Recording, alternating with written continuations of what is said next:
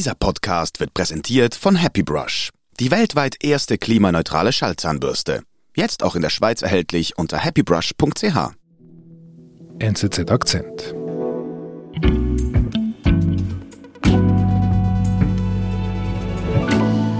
Canada's north. And now the issue is getting global attention on TikTok. Her videos got likes and support from all over the world. Kyra is joining us this morning from Iqaluit. Uh, Kyra, nice to meet you. Hi, thank you so much for having me. Jonas, ähm, wer spricht hier?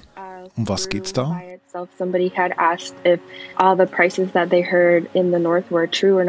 Das ist Kyra Flaherty. Hier spricht sie gerade im kanadischen Frühstücksfernsehen. Sie spricht über Lebensmittelpreise. Sie wohnt in Iqaluit, das ist, ähm, ja, es ist so weit weg, wie es klingt. Ja, genau, das wollte ich gerade fragen. Also ich kann es nicht mal buchstabieren. Ja, das ist ganz, ganz im Norden von Kanada. Sehr, sehr weit weg von allem anderen. Und Kyra Flaherty ist eine Inuk. Inuk, das ist der Singular von Inuit. Und Inuit, das sind die indigenen Völker der Arktis. Okay. Und sie tritt hier im Frühstücksfernsehen auf. Genau, sie wird hier interviewt, weil sie die Aufmerksamkeit auf ein Thema gelenkt hat, über das jetzt viele in Kanada und viele auf der ganzen Welt sprechen, nämlich, dass die Inuit in Kanada Hunger leiden. Grund für den Hunger sind die Lebensmittel, die im Norden Kanadas extrem teuer sind. Mit TikTok-Videos weist eine junge Inuk darauf hin und löst eine Welle der Empörung aus. Jonas Roth erzählt Kyras Geschichte.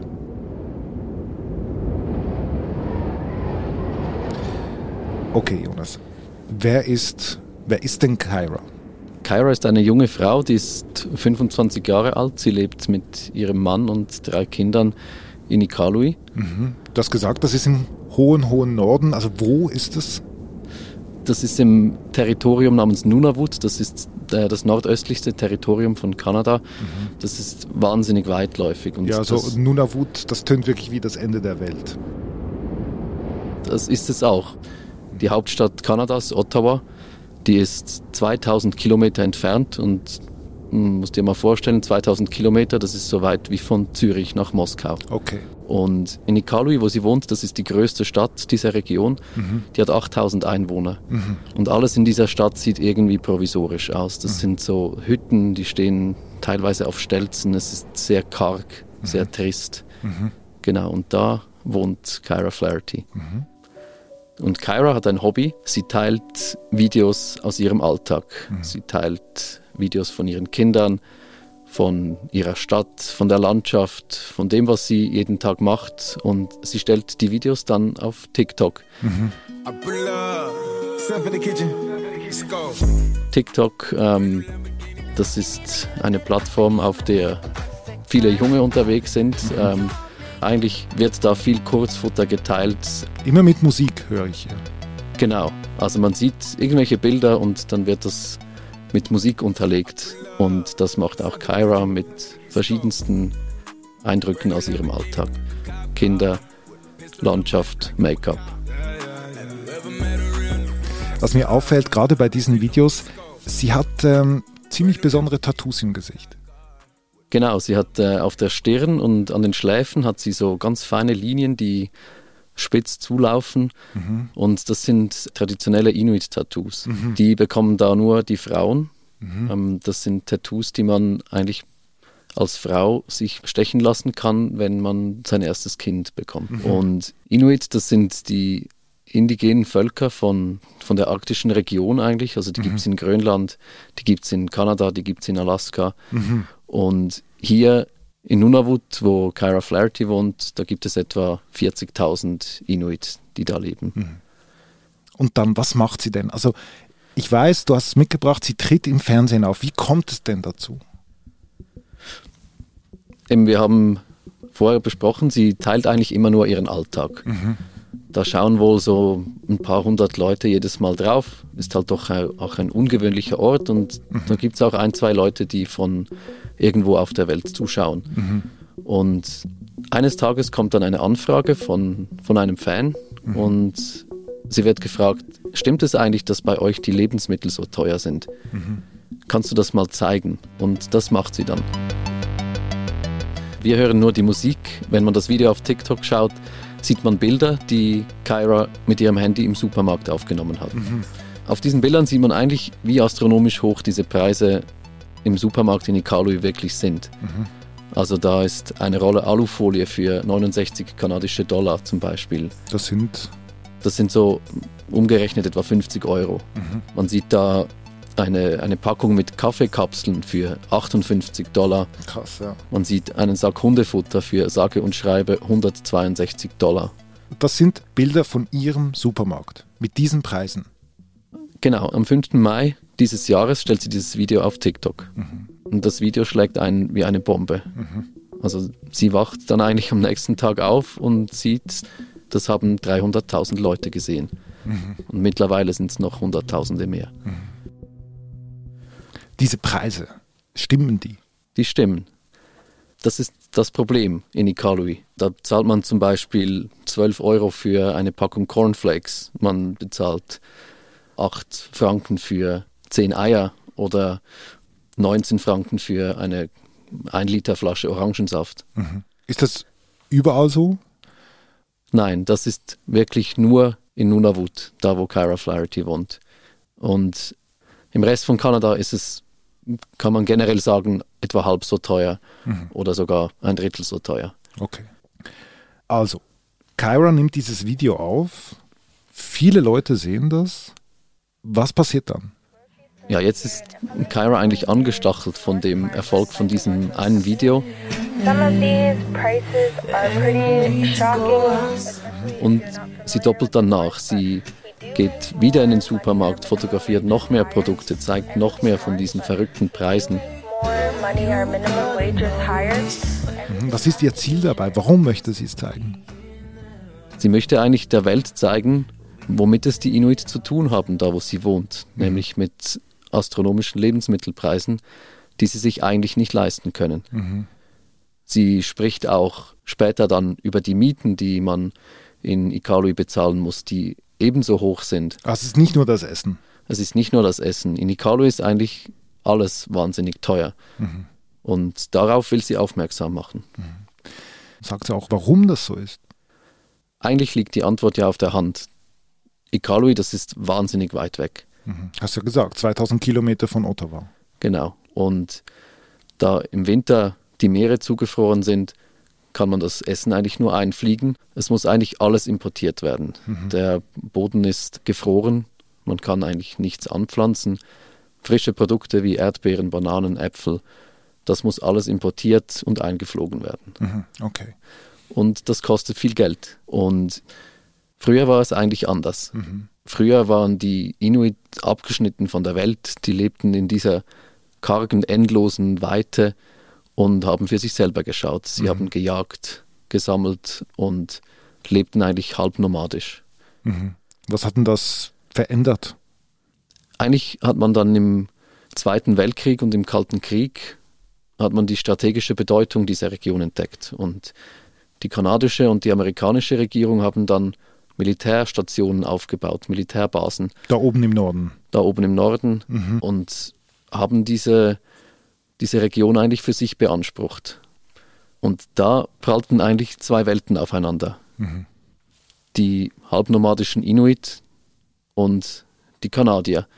Und jetzt stellte sich die Frage, was macht man mit diesen Inuit, mhm. die über Jahrhunderte, Jahrtausende isoliert gelebt haben. Mhm. Die kanadische Regierung entschied sich eigentlich dann dazu, die Inuit sesshaft zu machen, sie zu assimilieren. Mhm.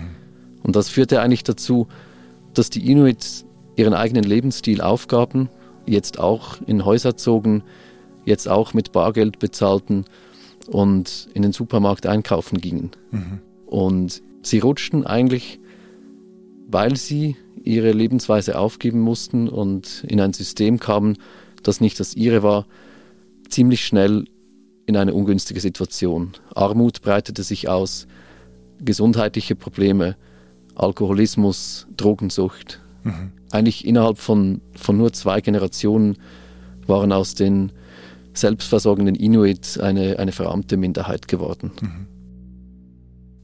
Und wenn ich jetzt denke, dass diese Menschen, die arm sind, dass die dann noch gleichzeitig diese Preise zahlen müssen in, im, im Supermarkt.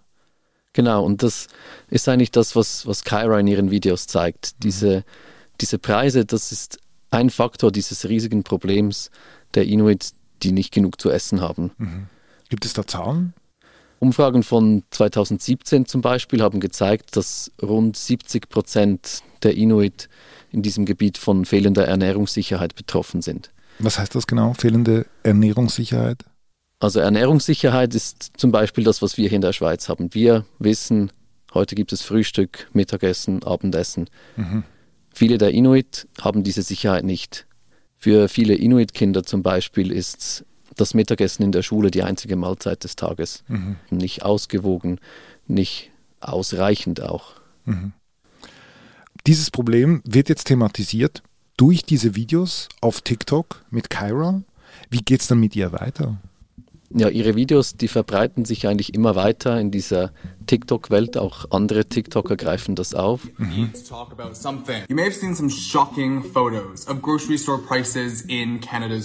Und dann werden irgendwann auch Journalisten auf das aufmerksam. Mhm. Zeitungen, aber auch das Fernsehen. Und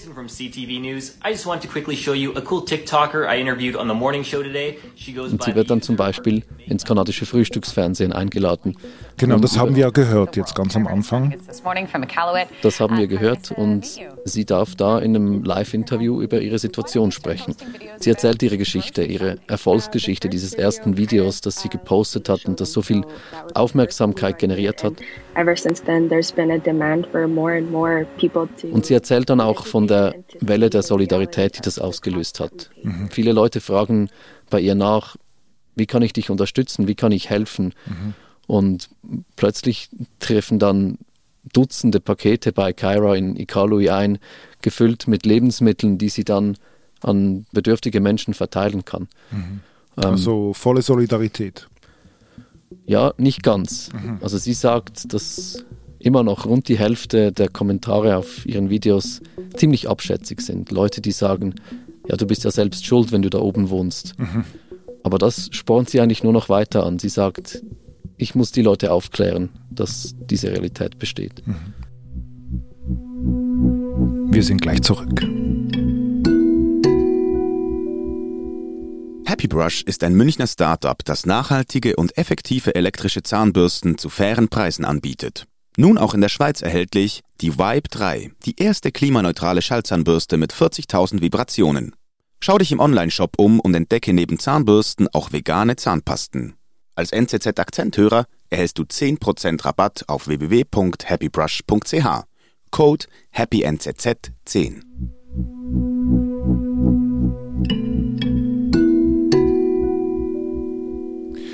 Jetzt mit diesem Auftritt im nationalen Fernsehen löst das auch quasi in der nationalen Politik etwas aus? Das ist ja eigentlich ein Problem, das die Regierung lösen muss. Das wäre ein Problem, das die Regierung angehen könnte, aber jetzt auf diese Videos von Kyra gibt es keine Reaktion der Regierung. Mhm. Die Regierung in Ottawa, die steht eigentlich schon seit längerem unter Druck für ihren Umgang mit den indigenen Völkern in der Vergangenheit. Mhm. Und sie hat das Thema der Lebensmittelpreise und der Ernährungsunsicherheit schon einmal in Angriff genommen. Aha. 2011 haben sie ein Programm auf die Beine gestellt, das heißt Nutrition North. Mhm. Und die Idee ist eigentlich, dass man die Nahrungsmitteltransporte, die Importe nach Iqaluit, dass man die subventioniert. Aber das heißt, man, man hat das Problem ja angepackt. Die Inuit sagen nein. Sie sagen, wir merken nichts davon. Die Preise sind nicht gesunken und sie kritisieren auch die Intransparenz dieses Systems Nutrition North, weil die Supermärkte eigentlich nicht kenntlich machen, wo jetzt das Geld zum Einsatz kommt. Es gibt auch niemanden, der dieses System wirklich überwacht. Mhm. Und eine Studie kam zum Schluss, dass nach der Einführung dieses Programms 2011, dass die Ernährungsunsicherheit sogar noch schlimmer wurde. Okay. Die kanadische Regierung reagiert also nicht, aber es gibt eigentlich, man, man weiß, es gibt ein Problem. Kyra hat das letztlich ein bisschen initiiert. Was macht sie denn jetzt, also jetzt, wo darüber gesprochen wird? Sie macht weiter. Es hat eigentlich ein erstaunlicher Wandel stattgefunden auf ihrem TikTok-Profil. eben, wir haben darüber gesprochen, vorher waren es Videos von ihren Kindern, von der Umgebung. Und jetzt merkt man eigentlich, dass Kyra fast ein bisschen aktivistisch unterwegs ist auf ihrem Konto. Du hast auch ein Video mitgebracht. Äh, lass uns das mal anschauen. Hi guys. Did you know if you have a roof over your head and food in your fridge, you are already doing 70% better than people in Nunavut? Ja, es ist nicht mehr beliebige Alltagsszenerie, die sie, die sie teilt mit ihren Followern, sondern sie spricht jetzt direkt in die Kamera. Jetzt hier in diesem Beispiel läuft im Hintergrund so emotionale Musik und sie ruft die Leute dazu auf, Geld zu spenden, um eben diese Ernährungsunsicherheit zu bekämpfen. To Also quasi von der alltäglichen TikTok-Posterin zur Aktivistin. Genau, es ist fast, als hätte sie jetzt die Macht dieses Mediums erkannt, mit dem sie jetzt wirklich etwas bewirken kann, mit dem sie ihren Leuten, die Hunger leiden, helfen kann. Und was plant sie denn jetzt? Hi, Kira.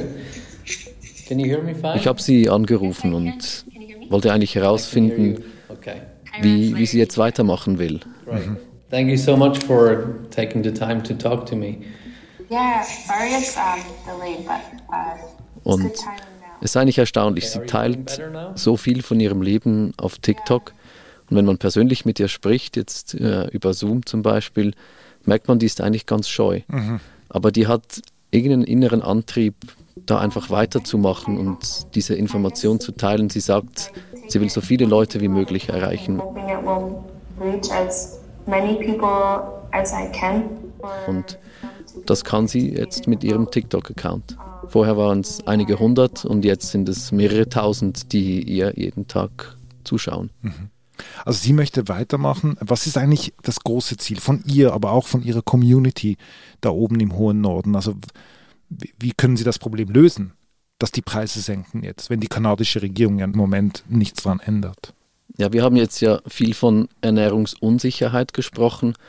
Was Sie sich natürlich wünschen, ist Ernährungssicherheit, aber viel mehr als das wünschen Sie sich Ernährungssouveränität. Mhm. Was heißt das?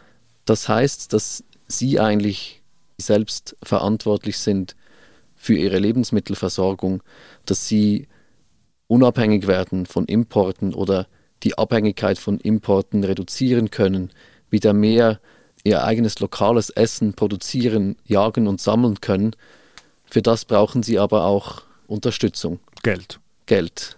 Ähm, wenn wir von lokalem Essen sprechen, dann sprechen wir von, von Karibu, von Narwalen, von Seehunden, von Fisch, aber auch von Eisbären. Und die Jagd nach diesen Tieren, das ist aufwendig. Man braucht da Schneemobile, man braucht Gewehre, Munition, Benzin. Und wenn man das subventioniert, dann können sie vielleicht wieder einen Schritt in Richtung Ernährungssouveränität machen, dass sie wieder für ihre eigene Ernährung zuständig sind. Mhm. Ein bisschen Autonomie gewinnen. Genau, sie wollen die Autonomie zurückgewinnen, die ihnen vor einigen Jahrzehnten genommen wurde, mit, wie sie sagen, Kolonialismus, mit strukturellem Rassismus. Und sie wollen davon wieder Abstand gewinnen und ihre eigene Kultur leben. I'm so proud, and I think um, my culture and my ancestors are so resilient, and we've gone through so much together as as a culture, and even still, like with Lieber Jonas, vielen Dank. Danke dir.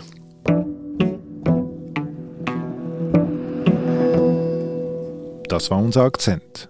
Produzentinnen und Produzenten dieses Podcasts sind Marlen Oehler, Sebastian Panholzer und Benedikt Hofer. Ich bin David Vogel. Bis bald.